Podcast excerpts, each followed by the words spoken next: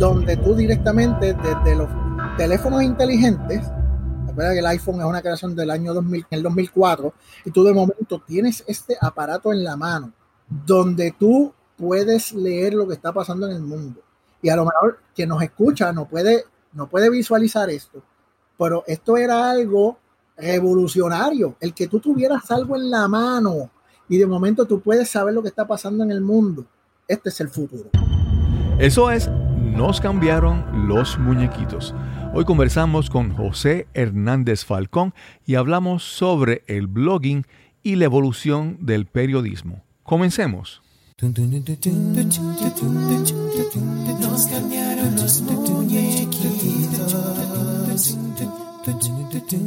Mi nombre es Cristóbal Colón. Soy un comunicador, un bloguero, un podcaster. Y eso es, nos cambiaron los muñequitos, porque lo único constante en la vida es el cambio.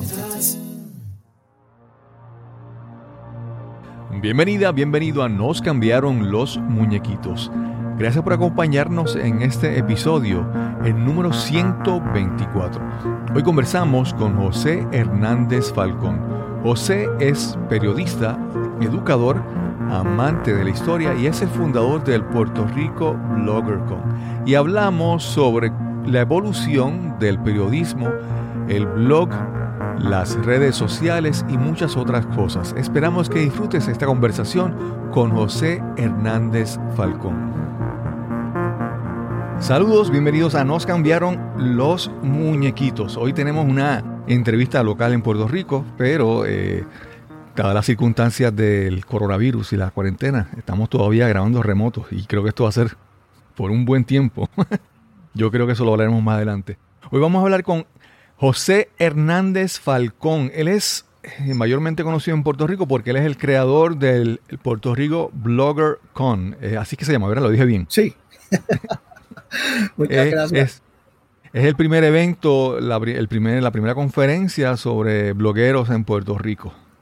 Y pero vamos a hablar un poquito de eso más adelante, pero vamos a comenzar como siempre. José, ¿dónde, dónde naciste? Hablarnos un poco sobre tus inicios.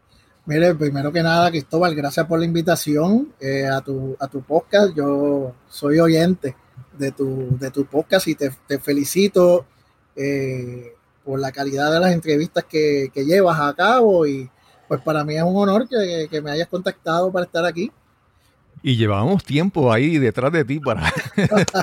Mira que hemos hablado muchas veces. Sí, sí, sí, sí. Todo esto de, del COVID, este, los terremotos, todo. Siempre hay algo ahí, pero ya por fin estamos. Pues, pues mira, yo soy un, un yo me identifico como un nacional cagüeño.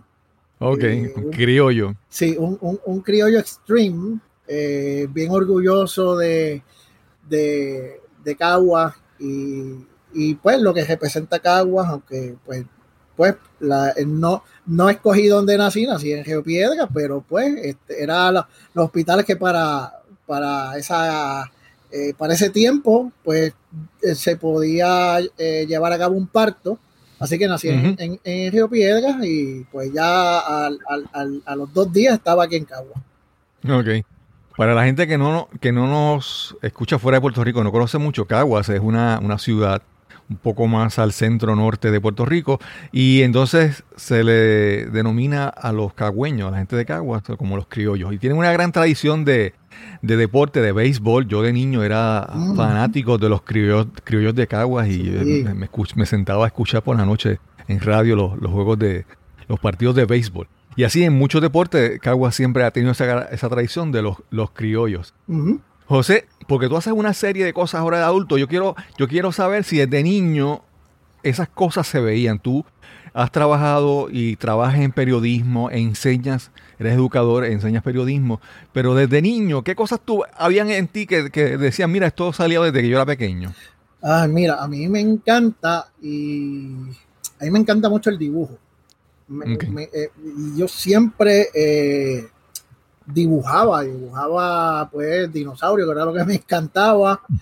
Eh, este, me encantaba escuchar radio. Mi papá siempre tenía un radio prendido y siempre, obviamente en AM. y desde bien joven me interesó el mundo de la comunicación. Todo en el ambiente de radio, aunque eh, me desarrollé mucho en la radio afición. En la, ah. radio afición, lo que en, Puerto Rico se le se acostumbra a decir como KP4, que KP4 pues, no es la manera correcta, pero es como que es la manera en que se dice, KP4 son siglas de las licencias que se otorgan. Y con la banda ciudadana, que no es radioafición, pero se parece más bastante, lo único que es mucho más libre. Y desde, eh, desde los 14 años, que básicamente 13, 14 años, pues siempre me gustó el concepto de estar en algún grupo de radiocomunicación. Y, empecé a, a, desarrollar un grupo que, un club que duró por muchísimos años y, está por ahí que si nace, no nace de nuevo, que se llamó el Imperio Boricua eh, Radio Club. Okay. Y, y, eso me desarrolló a mí a, hablar en público. Yo, pues, desde bien joven, nunca le he tenido, eh, he sido tímido eh, hablando a pocas personas, pero si tú me subes a una tarima y hay 100, 200 personas, yo hablo sin ningún problema. Y si hay un micrófono. si hay un micrófono, pues más.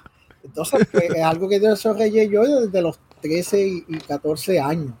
Eh, después, pues desarrollé la, pasión por la radio comercial y, y, me metí en la cabeza de que yo iba a llegar en una emisora en específico y, lo logré con los años. Eh, ese tipo de actividad me ha pasado varias veces. Al yo proponerme algo, especialmente cosas que en algún momento yo mismo he pensado, eh, José, no lo vas a lograr, tú no, tú no tienes calibre para eso, el autosabotaje. Exacto. Y de momento digo, yo voy a llegar ahí, yo voy a llegar ahí, yo voy a llegar ahí. Y, lo he logrado con varias cosas en la vida y eso me ha definido eh, gran parte de mi vida. Eh, estos retos que pueden tomar años, pero que logro, logro hacerlos. Cuando estudiaste eh, esa primera educación universitaria, ¿cuál fue tu base? ¿En qué estudiaste? ¿En qué te preparaste? Pues mira, yo al principio pues estudié electrónica. Y pues todo esto de la radio civil, la radiovisión, me gustaba alterar los radios. Yo era de las personas que aprendí a alterar radios. Y tengo por aquí eh, todavía uno, un escáner de estos que vendían eh, en una tienda que se llamaba Radio Chat, que era un, un templo para todos aquellos que nos encantaba esto. Eh, un templo que ya no existe. Y, yo buscaba este, una, no había internet, yo buscaba unas instrucciones que había, yo venía con un, con un cautín, con un soldering iron, eh, y venía alteraba para escuchar las frecuencias de la policía, este, para poder transmitir con más poder en el radio y hacía todas esas cosas. había una... Eso era, eso era un hacker. Algo así. De aquella, época, pero hardware. Sí, y había unos técnicos aquí local que alteraban esos radios y cobraban. Yo dije, yo voy a, yo quiero, me gustaría, y voy a estudiar electrónica en la Universidad Interamericana y me di muy tarde, como a los 10 años, que, que no era lo que no era mi pasión, no era mi pasión. Y luego hice un, asociado en un colegio técnico en electrónica y aprendí mucho más, pero igualmente mm, dije, no, no, no, no es lo que yo quería y me voy a meter a las Fuerzas Armadas. Ok. Me voy a meter a... siempre me ha gustado esto de... Eh, de lo de la Marina y dije, voy a meterme al Navy. Aquí mismo en, en, en, Y entonces cuando yo fui a la oficina del Navy, estaba cerrada. y la oficina del lado era del Army, estaba abierta. Pues me metí, a, me metí al ejército, porque yo lo que quería era vivir algo extremo, vivir la aventura, hacer algo diferente eh, yo escuchando a, a, mi, a, mi, a mis padres y a mucha gente hablando de sus cosas, eh, yo decía, yo, yo quiero hacer cosas diferentes, aunque me, aunque me parten dos, yo quiero hacer algo diferente, yo quiero, yo quiero irme al Army, yo quiero hacerlo algo diferente y decir, pues mira, hiciste algo diferente, viajaste al mundo, etcétera. Y ahí estaba este, como policía militar en el ejército de Estados Unidos. Ok. ¿Y, en el ejército viajaste tanto, tanto como esperabas? O, ah, no. Eh, la verdad que no me, no, no me atrajo lo de ser activo. Me metí en la reserva. Okay. Pero varios años después que me metí, pues eh, tuvo la invasión de Irak a Kuwait. Ah, y yo dije, yo quiero ir allá. Pero mi unidad no, la, no la activaron. Era la única unidad de reserva que creo que todavía está, que es la unidad 301 de Policía Militar de la reserva, porque Guardia, Nacional, Nacional hay muchas. Exacto, exacto. Y yo me acuerdo que yo me presenté en Buchanan y yo dije, yo quiero ir para allá, yo quiero ir para allá, porque estaban llevando la gente. Mira esto, Cristóbal, que yo era como que buscando... Eso es como, me recuerda a Steve Rogers, sí, Captain America. Una cosa, como la gente yo solo cuando me dice, tú, pero yo no te entiendo a ti, tú estás buscando matarte. y, y, yo, yo quiero ir allá, yo quiero ir allá. Y entonces me hicieron una activación parcial eh, y me mandaron a, a, a, support, a, support, a, soporte de tropas que se iban. Entonces, pues, me pusieron a guiar camiones. O sea, tuve que, que, coger un training rápido y a guiar camiones a las personas que se iban para la guerra. Bueno, no había guerra, era que estaban preparando el teatro de la guerra. Exacto. Y estuve siete meses en esa. Y el día que, al otro día de que me, me despacharon, me dijeron, ya no hay más trabajo para ti. Y al otro día me llamaron para, para activarme, para ir para allá. Ok.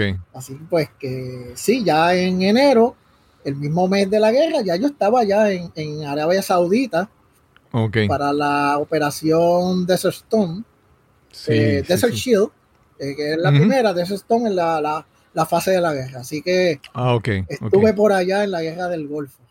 Sí, sí. Sí, yo, yo recuerdo, esto no lo había hablado nunca, te iba a decir que tú dices que fuiste a, la oficina del, de la Marina, del Navy, y, estaba cerrada. A mí me pasó que yo en universidad, eh, ya casi al final, estaba económicamente buscando alternativas y decidí eh, considerar entrar a, algún programa, ya sea de la Fuerza Aérea o algo, y entonces tomé, ya yo había tomado los exámenes y tomé un examen de inglés.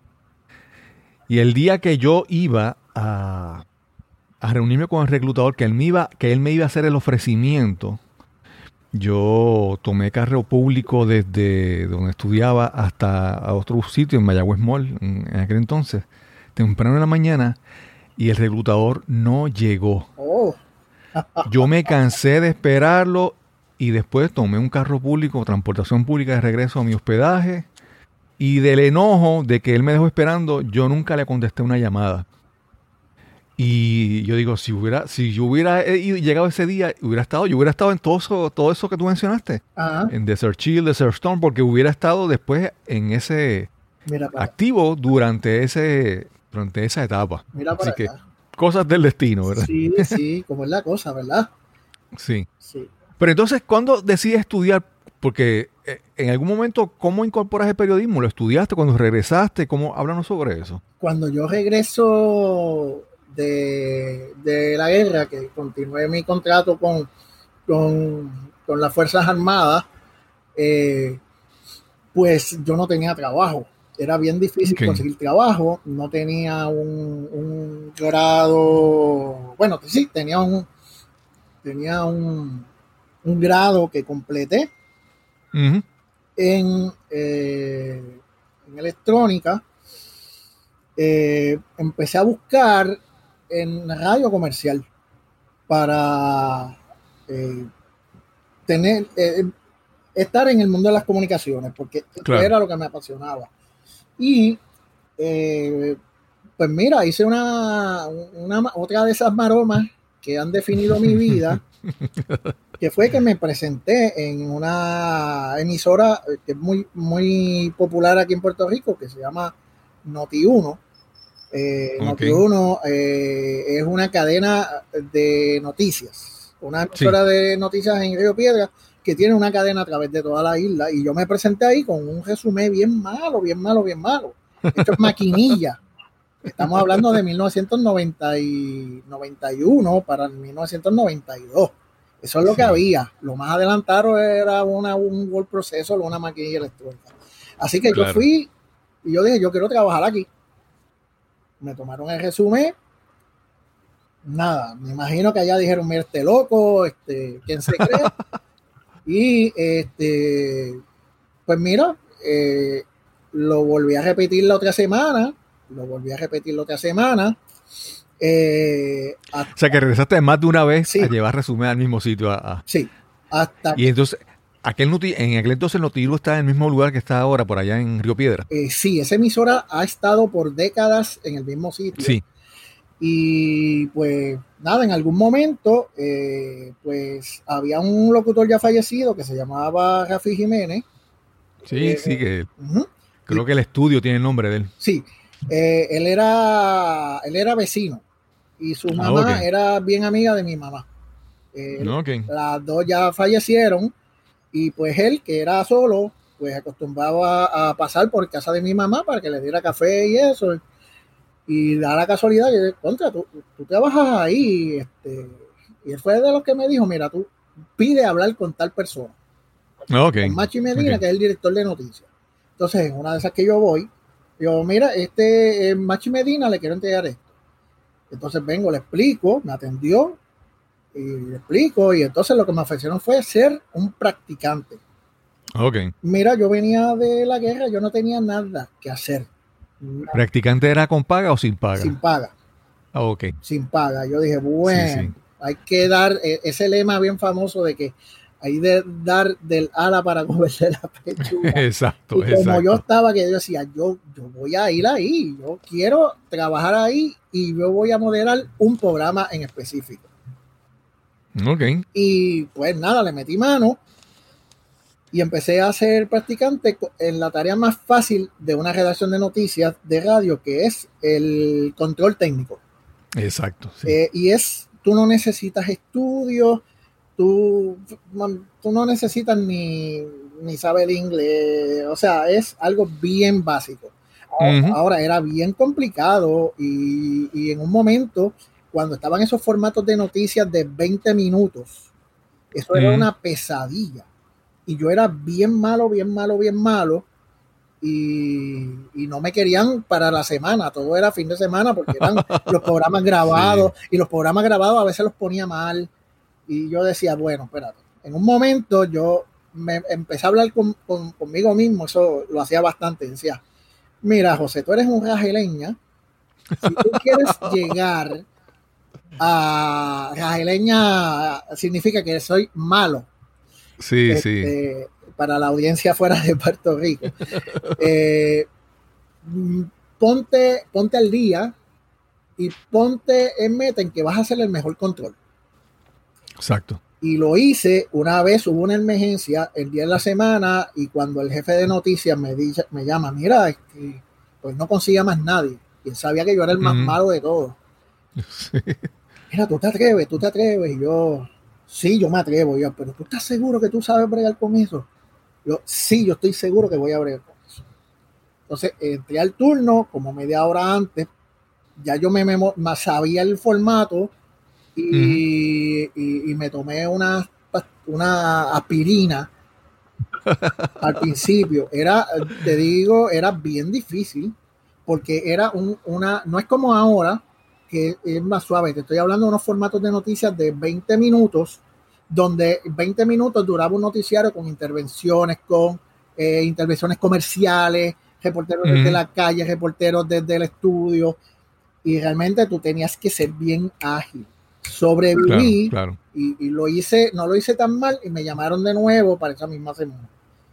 Y eventualmente eh, me propuse ser el, mejor control. No sé si lo logré, pero logré dominar ese turno y otro más, eh, que eran los turnos más difíciles. Y, pues nada, mi, mi carrera en Noti1 duró nueve para diez años.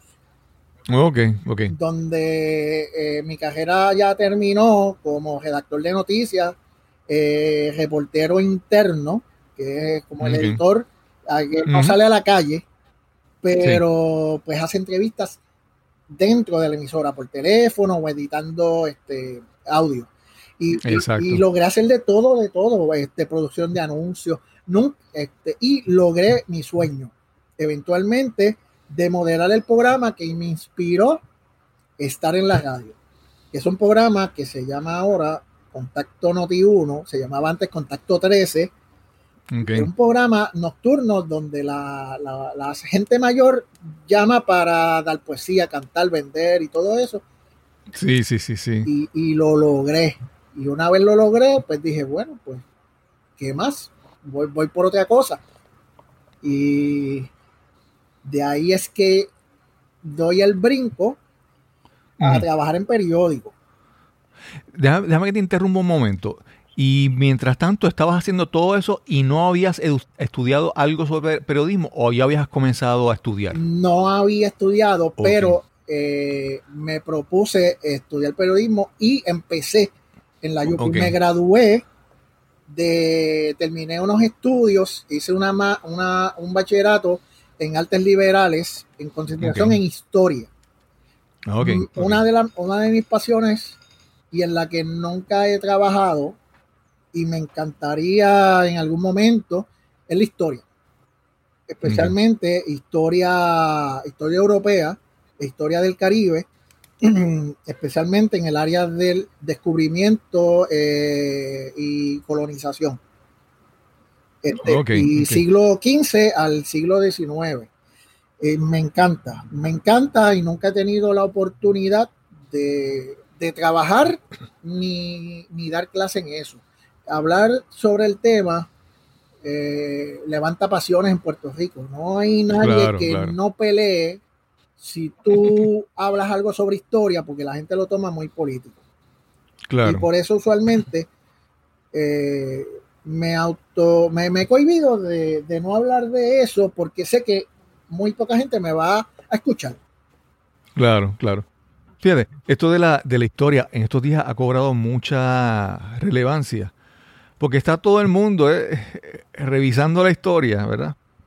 Y entonces ahora quieren, en Estados Unidos quieren tumbar, están tumbando monumentos, quieren tumbar estatuas, eh, han, cambiado nombres. Eh, en, tecnología están cambiando nombres A, conceptos. Y entonces yo a veces pienso, y esto, ¿verdad? Y es que, mira, es bien, difícil, es bien fácil para nosotros desde este punto de vista, donde nosotros estamos en la historia, ver y juzgar lo que pasaba en la historia hace 30 años. Sí, hay cosas malas, hay cosas que son, que sí, que hay que borrarlas, pero que hay cosas que en aquel momento eh, pues ocurrían, porque era, era lo normal. Y entonces muchas de estas cosas a veces son pues parte de la historia, ¿verdad? Exacto. Y entonces tú no, tú no puedes limpiar la historia desde tu punto de vista ahora y de tus valores ahora. Y por eso es bien importante conocer la historia, ¿verdad? Y conocer la manera, tú dices, objetiva. Sí, una de las cosas que yo aprendí ahí, Cristóbal, es que eh, tú no, la historia no es como la cuentan y no hay héroes en la historia. Claro, claro. o sea, todos somos humanos y cometemos errores y, y, la perspectiva siempre cambia según la persona que narra la historia. Siempre va a haber una persona que va a pensar de que tú eres una persona muy buena y ayudas, y hay alguna persona que va a decir, mire, ese José Hernández, eso es lo peor que hay, porque tuve alguna discusión, porque en el trabajo, y eso es algo que, me llevo con mi trabajo en el periódico, que tú creas, tú creas enemistades, quieras porque quieras. Y más cuando tú eres un editor y, tienes una posición de, liderato, tú te llevas un enemigo, y tú, tú creas enemigos porque así es la industria. Y hay personas que van a decirle, José Hernández es, una filtrafa, e, es, un mal ser humano. Ah, pero yo no lo conozco así, chacho, ese tipo me hizo tal cosa. Pasa, pasa y pasa. Y en la historia, eso pasa. Eh, eh, las personas que nosotros podemos ver, leer, de que hicieron cosas buenas, siempre tienen algo que, mancha. Y yo diría que no es que manche, es que, es que es el transcurso de la vida, así es la vida. Claro, claro. Sí, cada vez que leemos sobre historia tenemos que ver primero quién escribió eso sobre la historia, quién lo escribió. Porque siempre, aún, aún cuando no hay la intención, tú vas a contar la historia de cómo tú la viste. Ajá. Y ya de por sí, en su naturaleza, es tu punto de vista, aun cuando tú trates de ser imparcial y trates de ser justo, siempre hay algo de ti porque eres tú el que lo está viendo, no es, ¿verdad? No estás investigando a otras personas sobre eso. Sí, la, la, la historia se dice que la escribe el vencedor y estoy totalmente, totalmente de acuerdo. Eh, y hay muchas cosas que nuestros libros oficiales de historia no, no dicen y, y, por eso la gente pregunta, pero ¿por qué siguen saliendo libros de tal cual tema? Y eso fue hace mil años y es que siguen habiendo perspectivas distintas. Este, tú tienes claro. una perspectiva de, de qué fue, de, de, de, de, por qué entraron los, los, Estados, los Estados Unidos a, a, a, la guerra y tú dices, bueno, fue porque explotó, los españoles explotaron el barco Maine en La Habana y mira, uh -huh.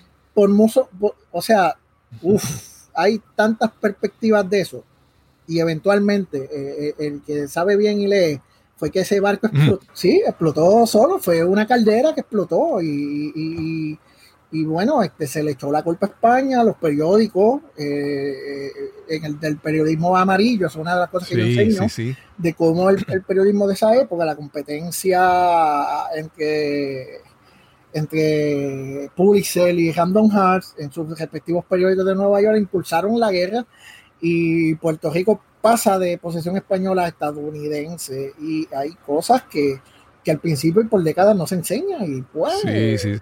Eh, eh, es algo que, que, le choca a la gente porque la gente se ha olvidado de, de, leer la historia. Y no es aquí solamente en Puerto Rico, yo creo que es a nivel general de que encuentran uh -huh. esto tan aburrido y quieren vivir el presente y entonces no saben lo que pasó hace cinco años, diez años, este, sabemos sí, de sí, las sí. series de Netflix y sabemos de las películas de Marvel, pero no sabemos quién es Betance, quién es eh, eh, Hosto, y así mm. el estilo. Y pues eh, eh, es algo que por eso es que cada vez que yo empiezo a hablar de eso, la gente dice, pues, vamos a hablar de otra cosa. sí, por lo menos tengo unas amistades que nos reunimos y a ellos les encanta. Eh, yo les digo, mira, yo no soy experto en historia, este, pero ellos me dicen, pero saben más que nosotros. Claro, claro. Y, y, le, y, me dan un tema y si yo lo sé, pues lo desarrollo. Uh -huh. sí, casi siempre es de guerra, porque una de las cosas, pues me, me, me, me especifiqué también en lo militar. Okay. En, en, lo militar, especialmente las tropas de Puerto Rico. De hecho, mi tesina, porque no era una tesis, fue de, de la incorporación de, la, de los puertorriqueños dentro de la milicia de, de, dentro de la milicia estadounidense entre 1898 a 1910. Sí, sí, y, sí. Y, y, yo digo, yo no me voy de esta tierra sin volver a retomar ese tema que ya lo han tomado. Hay libros que hablan de eso, pero lo quiero retomar y hacer mi propia publicación en algún momento de, de la vida. Qué bien, qué bien. Ese dato que mencionaste del, del barco en La Habana, yo tengo que admitirte que hace como uno, un, año o año y medio, yo de, descubrí ese dato. De que uno siempre había decidido, no, eso hubo un, un, sabotaje, hubo esto y hubo todo este conflicto. Pero el hecho de que fue una falla mecánica, eh, yo dije, me, enteré, me, enteré, hace poco, porque muchas veces la, la historia uno la, la, estudia obligado en la escuela. Uh -huh. Y después se olvida, a menos que uno tenga un, un interés como tú tienes, ¿verdad? Que tú te quieres saber más si uno no tiene interés en eso, la historia es de esas cosas que uno se quedan ahí, ¿verdad? Sí, sí. Pero, uh -huh. entonces, esa, esa transición entre, me mencionaste que estaba, ya había salido de la radio y entraste a periódicos. ¿Cómo hace esa transición sí. a, al mundo de la, de la, prensa escrita? Eh, eh, sí, un, un, dato que no, no, no llegué a completar es que eh, me creció, estando en radio, me creció el interés de las comunicaciones y yo pensé que, que, bueno, yo veo gente aquí entrevistando sobre unos temas y yo creo, yo, yo en los controles yo decía, yo tengo la inteligencia para hacer entrevistas también. Okay. Y yo dije, yo, yo puedo ser periodista. Y, en, y me matriculé en la Universidad de Puerto Rico, en la Escuela de Comunicaciones. Y eh, la verdad que no completé. A veces mucha gente se le da un shock eh, por esto, de que yo no completé, pero tengo la, mm, tengo la experiencia suficiente en el campo del periodismo para decir, yo estoy a la altura de varios periodistas. Y con esa experiencia eh, pude progresar una vez entré al nuevo día y demostrarle al departamento de Nuevo Día Interactivo, wendy.com, de que yo sabía lo que estaba haciendo. Porque yo podía hacer una entrevista, más tenía conocimientos básicos de HTML. Claro. Y de, no tanto de manejo de gráfica, eso lo aprendí estando en Endy, eh, pero que rápidamente pues eh, pude escalonar. Y pues era algo nuevo ¿Para qué, ¿Para qué época fue eso? ¿Para qué año? Para tener una idea. 1999. Okay, Yo me incorporo a Endy.com eh, al, nuevo día en marzo primero de 1999. Sí, sí. Seguí, eh, bueno, yo me había ya, había renunciado a Noti1, pero ellos me ofrecieron un contrato. Y, o sea, que volví por unos meses a sustituir eh, al redactor de los sábados. Hasta pues, seis meses después, pues se acabó. O sea que estaba en los dos medios. Y eh, pues era, era bien diferente. Había que trabajar con, HTML, eh, Photoshop, FTP para subir las imágenes a un, a un, servidor. Era bien distinto a lo que se hace ahora y la oportunidad de periodismo era reducida para este entonces. Claro. Porque en los años 90 y principios de los 2000, el tú trabajar con una presencia web y ser periodista no era compatible. Claro. Era muy poca gente. Había una generación anterior a la mía en Endy, que era donde estaba Omaya Sosa, Oscar, Serrano, ah, y se me olvidó el nombre de la otra persona, bendito este periodista muy bueno, eh, y ellos hacían entrevistas para pasarlas a la web. Esa, Eso se perdió, pero yo podía hacer eso. Y eso me permitió a mí poder subir por encima de la gente que ya estaba allí y, ser nombrado en menos de un año director. Eh, pues también el director que estaba, pues se fue y pues no tenían a nadie, tenían que contratar a nadie. estoy aquí, yo sé hacer esto, yo tengo esta experiencia, no tengo el grado, pero he hecho esto, he entrevistado a tal persona, mi récord está aquí. Sí, sí, eh, es bueno saber que, enfatizar que en esa época, eso de lo que lo, el, el, el, broadband, el, el, wifi, eso era, eso no, eso no existía. No, no. La mayoría de la gente que tiene en sus casas eran conexiones dial-up. O sea, llamando por teléfono, a lo más que podías aspirar era 56K. Cuando ahora hablamos, ahora hablamos que una casa tiene 100 megabytes, eso es normal, eso es 100 megas y ya estamos hablando de 56K. ¿Verdad? Entonces, eh, el, el, consumir todo ese contenido, si era escrito es fácil, es, rápido. Si le ponía a veces fotos o, videos, olvídate, eso era imposible de, verlo porque la velocidad con que se accedía a esa información era, era, no, no era. De hecho, el video era una cosa extraña. y había fotos, y, esto es algo para escribir. A mí me gustaría. Uh, creo que hay algunos libros que estoy pendiente a comprar de la historia de, periodismo local. Y, me gustaría desde un punto ver, porque yo estuve ahí en esa transición de, del periodismo clásico y del periodismo online eh, de ese primer periodismo online a lo que es ahora, que es bien diferente, donde no había una regla. Yo me acuerdo que, de los retos principales como, como, como editor de Endy era que nosotros teníamos acceso a un servidor de fotos y nosotros tomábamos las fotos. No había nada que dijera, estas fotos no las puedes tocar. Claro. Y, de momento en el, en el site de endy.com aparecían fotos que eran para un reportaje de dos días después y llamaban a los, editores casi comiéndose a uno. Mira, que eso es para dos días de, un reportaje exclusivo. Y, bueno, eso está ahí. Y, y, yo hablaba con Albi porque eh, decía, yo no me voy a dejar chaval por esta gente. Porque algo mm. tenía yo de, diferencia de los demás es que, mira, ¿cómo yo me voy a dejar faltarle respeto por un tipo que tiene la misma, el mismo nivel mío? O menos. Yo llamaba a Luis Alberto Ferrer, Albi, mira, este fulano me acaba de llamar y ¡pum! Le, lo, lo, lo regañaban. Me invitaban, me empezaron a invitar a las reuniones de editores. Okay. Y esa primera, esa primera reunión de editores en el Nuevo Día, como editor de Endy.com, eso fue como. lo voy a tratar de comparar. Como la cucaracha que va al baile de las gallinas. Sí, sí. Y yo era la cucaracha. Pero esta cucaracha no se dejó comer.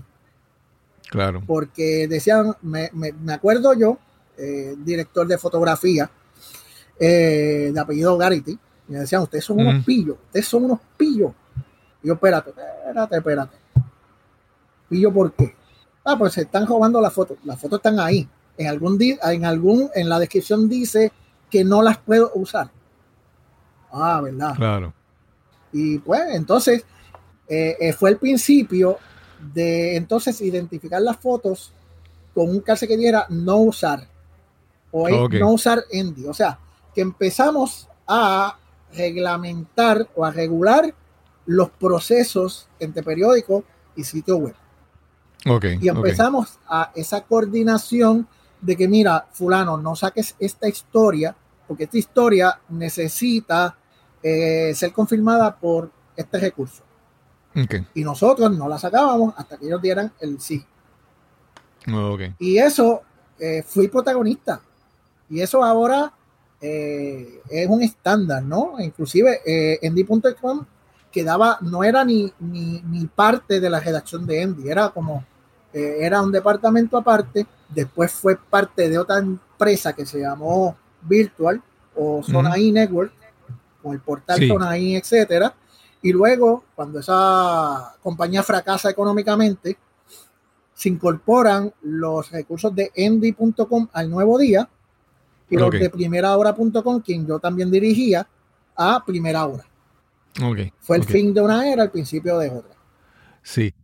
Eh, o fíjate, ya, ya que estamos hablando ahí, quiero tocar este tema. Y es la parte de que el, con el crecimiento de los blogs, ¿verdad? Es el periodismo cambia. Y entonces, por ejemplo, como mencionaste hace un momento, eh, de que esta foto está aquí, pero todavía no se ha confirmado con la fuente y no hemos todavía recibido el, el, el visto bueno para publicar esto, ¿verdad? Porque hay unas hay una serie de verificaciones y hay una serie de, validar una información. Y entonces con el paso, ¿verdad? En, ese periodismo me da la impresión que en aquel entonces el, asunto era tratar de tener la, publicar lo que estuviera más cerca a la verdad o lo, o lo que se entendía que era la verdad, lo que era verificable, ¿verdad? Pero de repente con el paso del tiempo y en los blogs y los blogs personales, entonces la gente empieza, alguna gente empieza a escribir y entonces sin ser periodistas empiezan a tomar relevancia. Y entonces de repente estas personas ya no le interesa, por ejemplo, hay gente que pone cosas con la intención de ser el primero, de recibir los clics en su página, aunque no se verifique. Entonces hay siempre, ah, desde esa etapa en que tú estás ahí hablando, yo lo que empieza a comenzar este tipo de, de choque, o no de choque, sino de este tipo de ¿verdad? interacción entre el mundo del periodismo tradicional, ¿verdad? Con cierto propósito y, ciertos valores a este, a este blog, a este, a la inmediatez de la noticia, a publicar, a tirar algo y si aunque no salga, aunque no sea verdad, después ponemos una nota de disculpándonos. Háblanos un poco sobre eso. Pues eh, los blogs cuando comienzan, no, no, no comienzan con, con este concepto noticioso, ¿no? es, es, el diario, el diario online para tú contar tu vida y los primeros blogs en Puerto Rico no, no trataban, no eran noticiosos para nada, era alguien contando su historia. Mm. Eh, los primeros blogs que se destacaron fueron de tecnología y de maternidad, que eran dos temas, eran los dos temas que predominaban y te estoy hablando de principios de los años 2000 y mediados, ¿no? 2000, 2003, 2004, 2005 Eh, y noticiosamente eran muy pocos. Mayormente eran de gente que opinaba sobre política. Bien, de, momento, cuando empieza el concepto eh, social de la Internet, las redes sociales, ¿no? La web 2.0, eh, los medios sociales y las redes eh, sociales, hago esa distinción. estamos hablando de cosas parecidas, pero no iguales. La red social pertenece a los medios sociales. Entonces, ya tienes personas que pueden crear una cuenta, sea en Twitter de 2006 en adelante, de Facebook 2004 en adelante, eh, MySpace, etcétera, que pueden hablar sobre sucesos noticiosos en Puerto Rico. Porque les da acceso a estar, eh, estás ahí, estás frente a tu televisor, ya la movilidad con un teléfono móvil no estaba. Eso vino un par de años después. Pero mira, yo estoy viendo una conferencia de prensa que la están dando en televisión, la estoy escuchando por radio. Pues yo voy a hablar de esto, yo voy a transcribir esto. Yo soy rápido en el teclado. Y de momento, aquellas personas que estábamos en las redacciones y vemos esos timelines primitivos de, de, Twitter y de Facebook, de momento, este peñón que nos cayó, pero ¿qué hace fulano de tal? Eh, pasando esta noticia y primero que nosotros. Y eso fue, eso fue como una pedrada que nos tiraron, una bofetada en la cara. Y yo, bueno, pues nosotros tenemos que estar en esta liga. Esto hay que tomarlo en serio. Y ahí es que entonces las redacciones dicen hay que crear estas presencias no solamente en los sitios, sino que hay que estar en MySpace, hay que estar en, en, Twitter y hay que tener nuestro perfil en Facebook. Cuando, eh, eh, cuando Sonaí cierra como empresa en el 2005-2006, eh, a mí me tocó ser trasladado a primera hora. Yo estaba encantado, me encantaba ese tipo de periodismo, que era un periodismo parecido al de Notiuno. El tipo de periodismo jocoso. Claro, claro. Eh, liberal, que no deja de informarte, pero te lo, te lo da de una manera entretenida. Eh, y eh, yo, estaba yo estaba contento, pero a mí me habían rebajado el salario considerablemente porque de director de todos los productos editoriales a ser un reportero, mm, pues hay una diferencia muy notable. Yo estaba con una hija recién nacida, eh, pues eh, viviendo en una casa que la verdad que mm, con la reducción de horario no me daba y, eso provocó que yo pues abandonara esa propiedad y me fuera a vivir alquilado porque fueron unos años bien difíciles que no se los eh, no se los comen no se los he comentado a casi nadie y eh, por fuera yo estaba feliz, pero por dentro no. Y esa era la época donde a su vez eh, eh, estaba proliferando los blogs. Sí, sí, sí. Y me fascinó el hecho de que hubiese personas que desde sus hogares pudieran ser una fuente de información. Sí. Déjame interrumpirte un momentito ahí, porque quiero. También un momento histórico, y quiero ver si coincide con eso que estás mencionando, es la parte de que, por ejemplo, los fotógrafos, antes los periódicos tenían fotógrafos contratados para ello. Y de repente con el, con el asunto de que las personas tenían un teléfono y podían, tirar fotos donde sea, o, cámaras eh, digitales, que no requerían revelarlas ni nada. De repente muchos periódicos empezaron a, soltar, a, a, expedir a, a fotógrafos e incluso si los contrataban eran como por contrato, freelance, ¿verdad? Sí, Y entonces quiero saber si eso coincidía con esa época, esa transición que tú estabas mencionando ahí también. Eso pasó, eso pasó, viví todo eso. Hubo un periodo en que, en que salí, que te, debo explicar, la conversación nos va a llevar a eso. Eh, un proceso que se llamó la convergencia. Y la convergencia, eso es eh, eh, pasó en las redacciones del mundo donde los dueños de periódicos se dieron cuenta de que en la internet no era meramente un entretenimiento, no era un pasatiempo, de que la gente se estaba empezando a informar directamente en lo digital y en lo social, las dos vertientes. Y cuando empieza el mundo de los smartphones, los teléfonos inteligentes, donde de momento hay empresas periodísticas que crean aplicaciones donde tú directamente desde los teléfonos inteligentes, recuerda que el iPhone es una creación del año 2000, eh, eh, en el 2004, y tú de momento tienes este aparato en la mano, donde tú puedes leer lo que está pasando en el mundo. Y a lo mejor que nos escucha no puede, no puede visualizar esto. Pero esto era algo revolucionario, el que tú tuvieras algo en la mano y de momento tú puedes saber lo que está pasando en el mundo y compartirlo.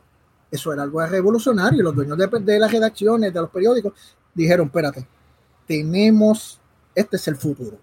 Señores, tenemos que estar aquí y tenemos que ser un medio, como está pasando en Estados Unidos, que están eh, poniendo recursos, teniendo gente especializada que conozcan de esto.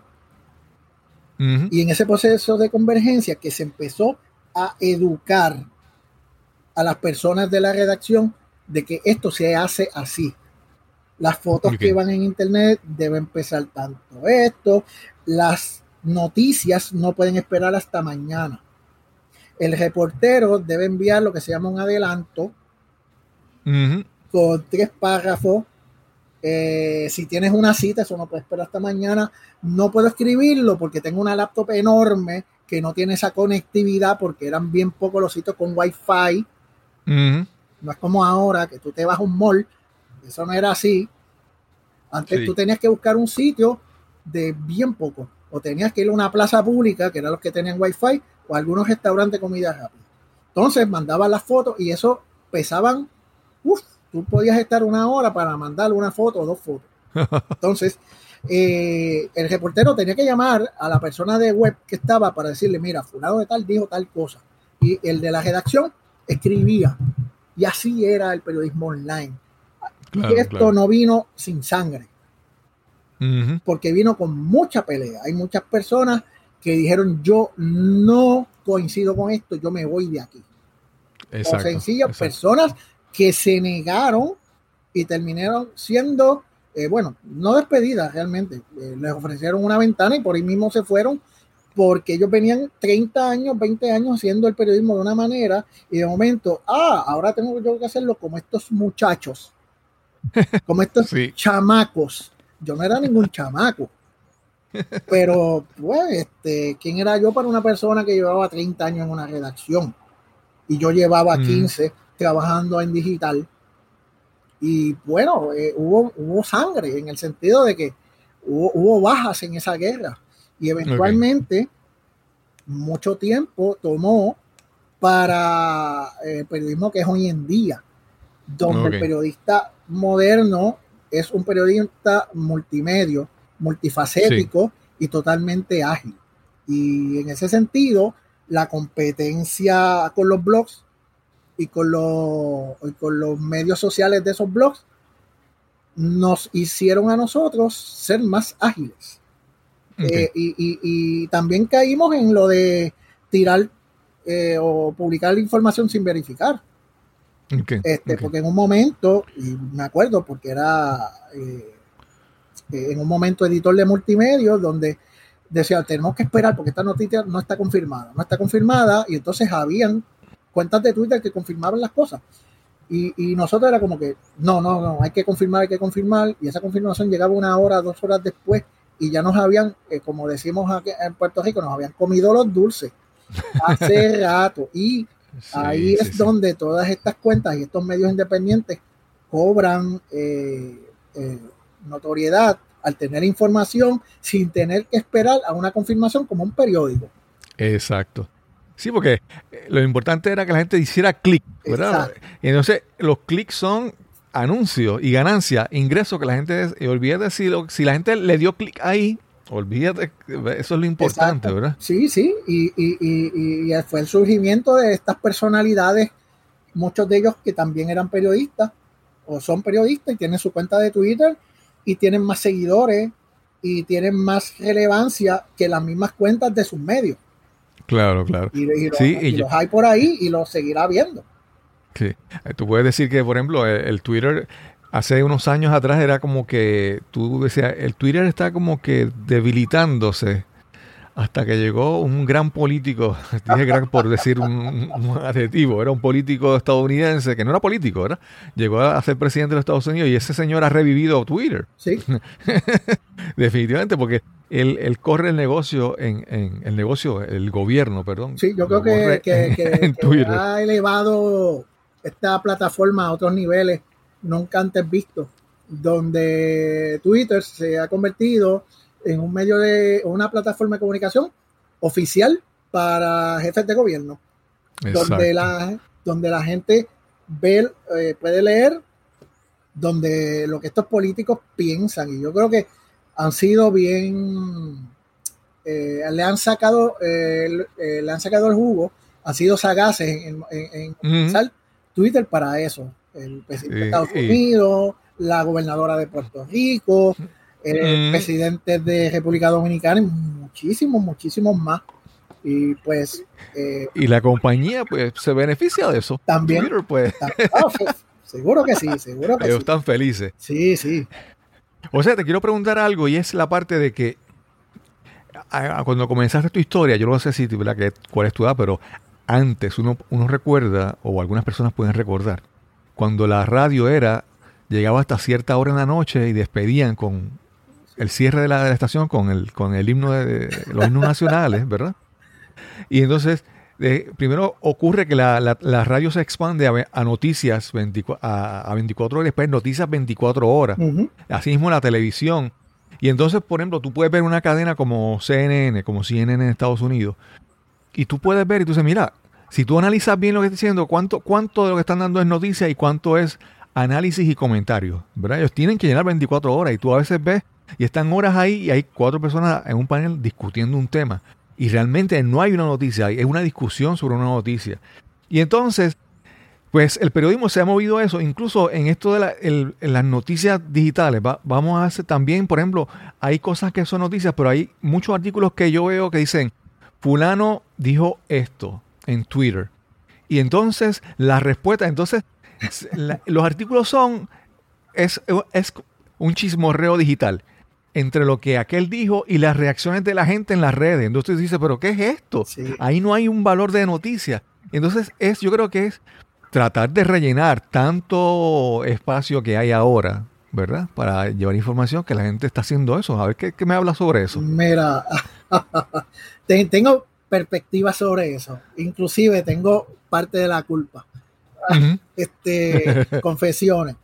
Pues mira, eh, viví la época de formatos de noticias eh, a 12 horas, 24-7 y tener noticias constantes en un formato de 24-7 es muy difícil porque la dinámica de Puerto Rico es que hay unas actividades, la, actividad social y política se da en ciertos horarios.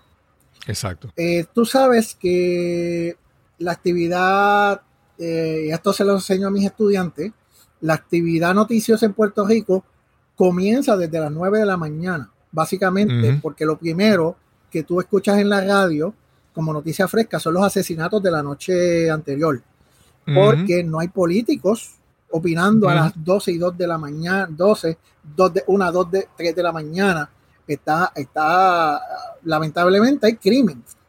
Y los policías hacen sus informes que van a la oficina de prensa de la policía, que es la oficina que está activa cuando empieza un turno a las 5 de la mañana o a las 4 y media. Entonces, ese es, eso es lo primero que aparece.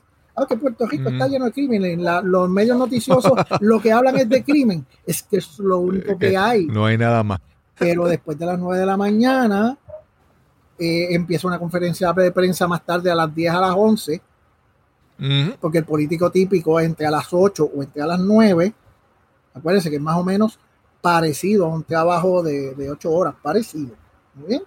Muchos de los reporteros empiezan a las 8 o a las 9 o a las 10 Por lo tanto, se ha, se ha ajustado eh, el sistema, si podemos decirle sistema, para que desde cierta hora haya noticias de ese tipo.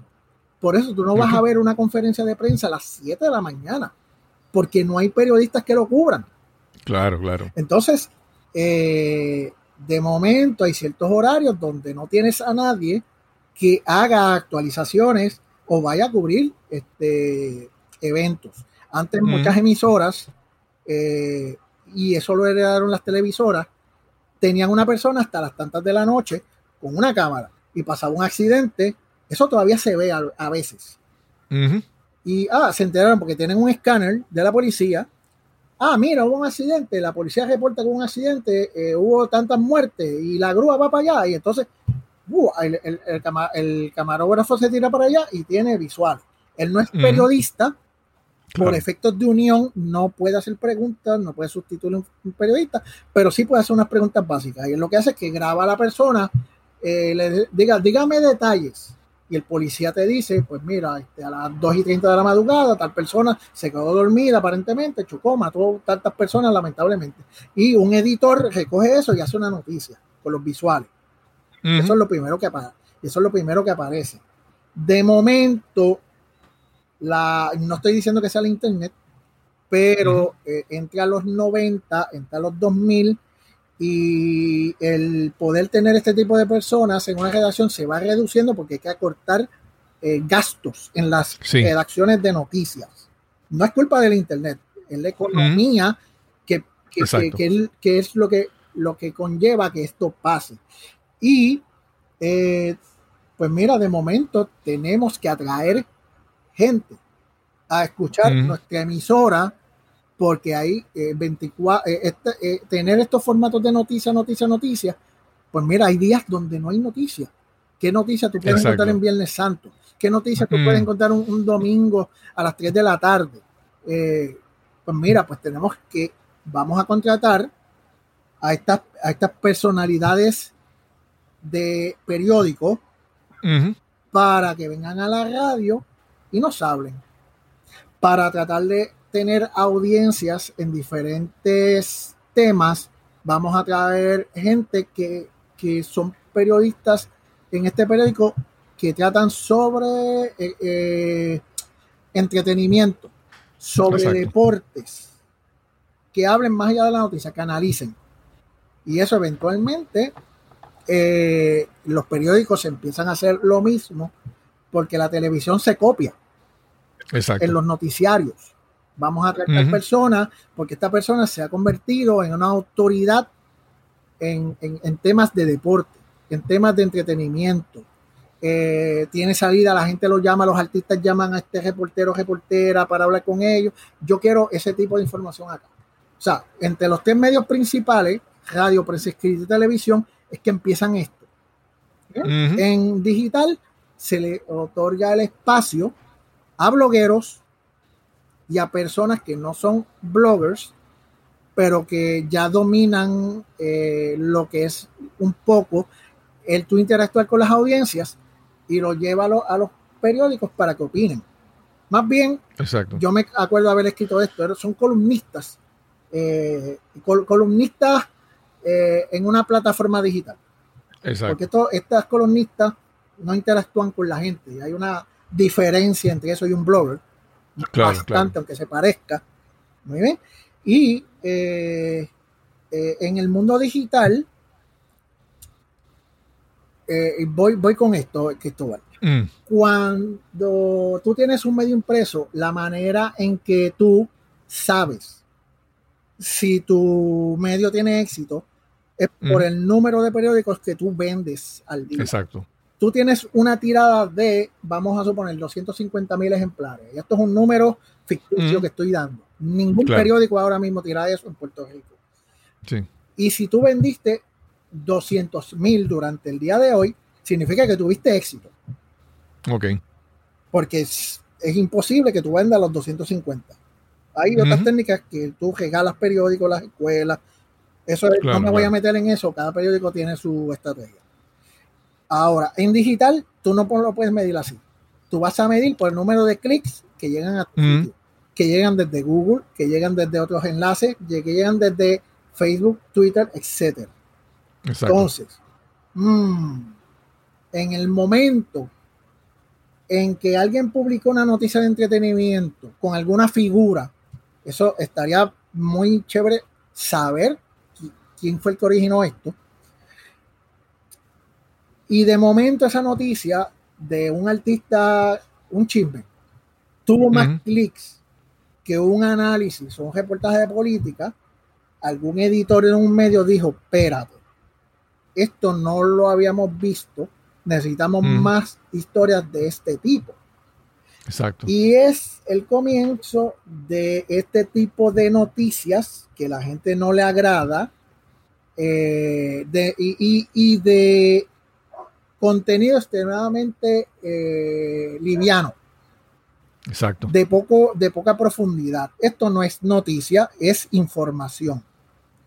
Eh, yo creo que los periodistas que hemos trabajado en las redacciones lo tenemos claro. Lo, y no quiero echar culpa, Cristóbal. Eh, lo que pasa es que eh, hay gente que no lo tiene claro. Claro. o sea, de momento tú me sacas de que alguna Kardashian salió con un pantalón que se le veía mal. Y esto es una historia que pasó en realidad. Con un paparazzi le tomó fotos y se ve la Kardashian con un pantalón que, le quedaba horrible. Y eso, de momento, se crea una historia, sube al site y tiene menos clics que la conferencia de prensa de la gobernadora.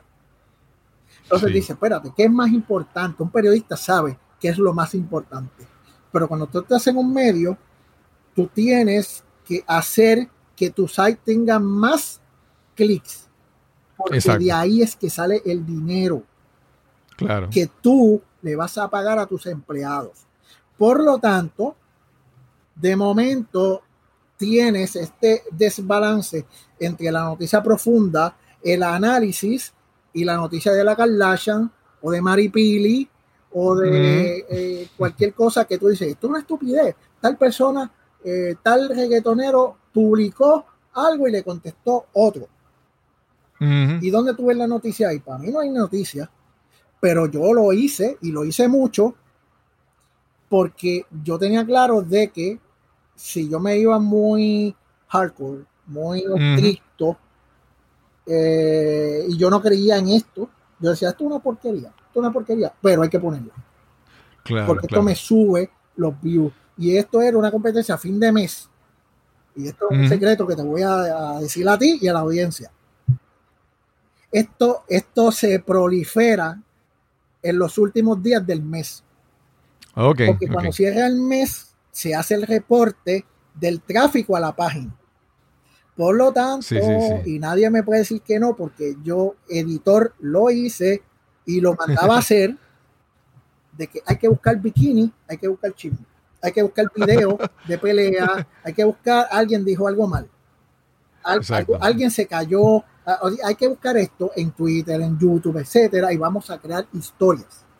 Exacto. Para fomentar el clic. No es noticia, es información. Y claro, claro. cuando decía, mira, alcanzamos un millón tanto de clics de visitantes únicos al mes, debo decir, triunfamos. Claro. Y triunfamos sí, porque, el mes anterior.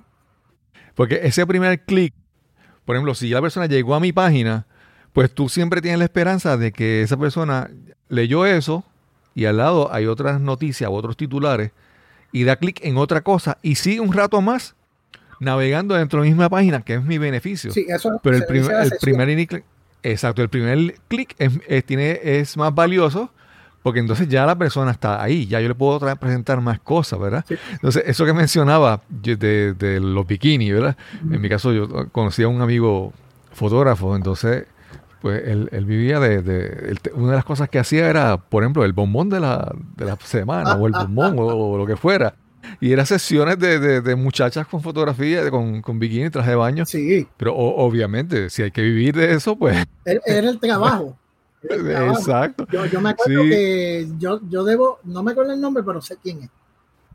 sé quién es, este, porque llegué a interactuar con él, eh, donde entonces se le empezó a pedir, mira, está chévere la foto del bombón, pero necesitamos varias fotos más para hacer una galería de fotos.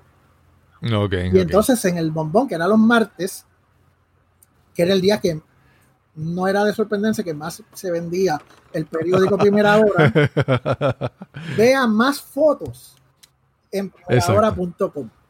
Sí, sí, porque el, periódico impreso era, era una, página, pero en, entonces vea mi página primerahora.com y aquí vas a ver otras fotos más. Sí, y, de hecho, eh, Cristóbal, en las redacciones eh, tenemos o teníamos, eh, o se tiene, porque ya yo no estoy ahí, una pantalla con una serie de servicios que te leen cuáles son las noticias dentro del site que más se ve.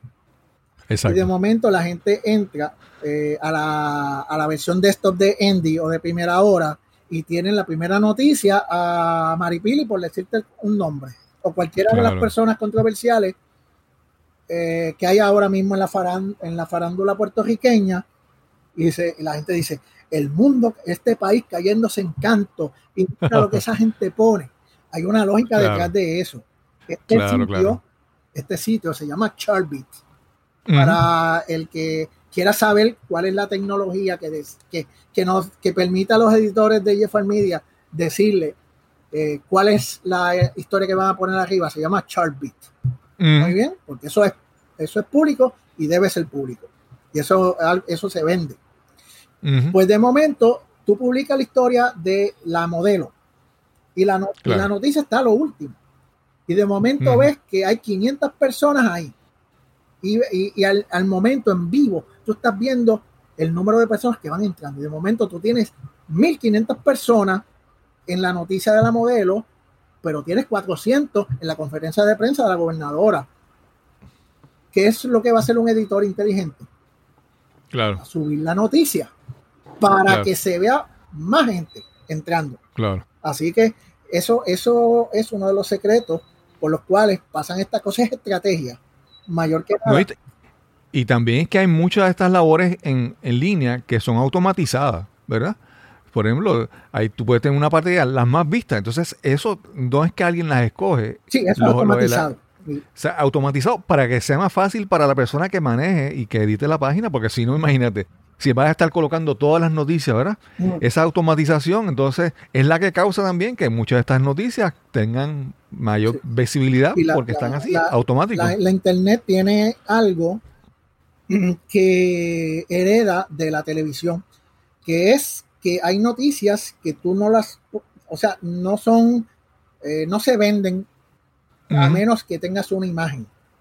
Y por ejemplo, yo eh, me encontraba noticias muy buenas, pero no tenía cómo mercadear esa noticia porque yo no tenía una imagen apropiada para ello. Exacto. Eh, a veces eh, no es tan fácil tú tener una noticia muy buena. Por ejemplo, estudiante de la Universidad de Mayagüez premiado con una beca de la NASA. Esa noticia es fantástica.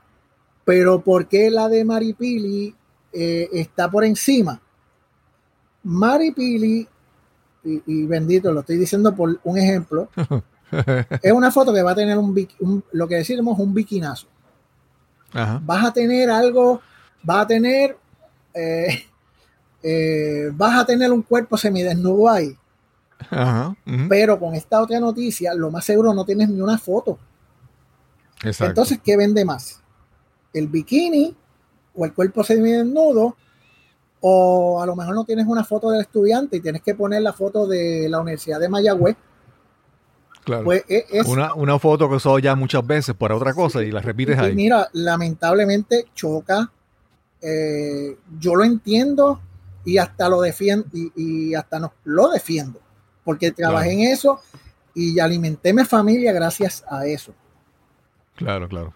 Pero quizá porque la gente no lo tiene, el lector promedio no lo tiene muy claro, pues que vienen las críticas. Y eso pasa en Puerto Rico, eso pasa con eh, en Israel, eso pasa en España, eso pasa en todos lados. O sea, no crea que en Israel no hacen esa cosa. Ni en Indonesia, porque busque que, lo hay. Sí. José, si nos dejan aquí estamos tres horas. Vamos a tener que hacer una segunda parte para, este episodio porque se nos han quedado muchas cosas. Sí, cuando... Muchas cosas por cubrir. Todavía no hemos hablado del Puerto Rico Blogger Con y hemos hablado sobre otras cosas. Porque el asunto es que todo esto es tan, es tan dinámico. Por ejemplo, como mencionamos hace un momento, hace, hace tres años atrás, cuatro años, podríamos decir que Twitter estaba casi muriendo y de repente esto se ha vuelto eh, eh, importante, ¿verdad?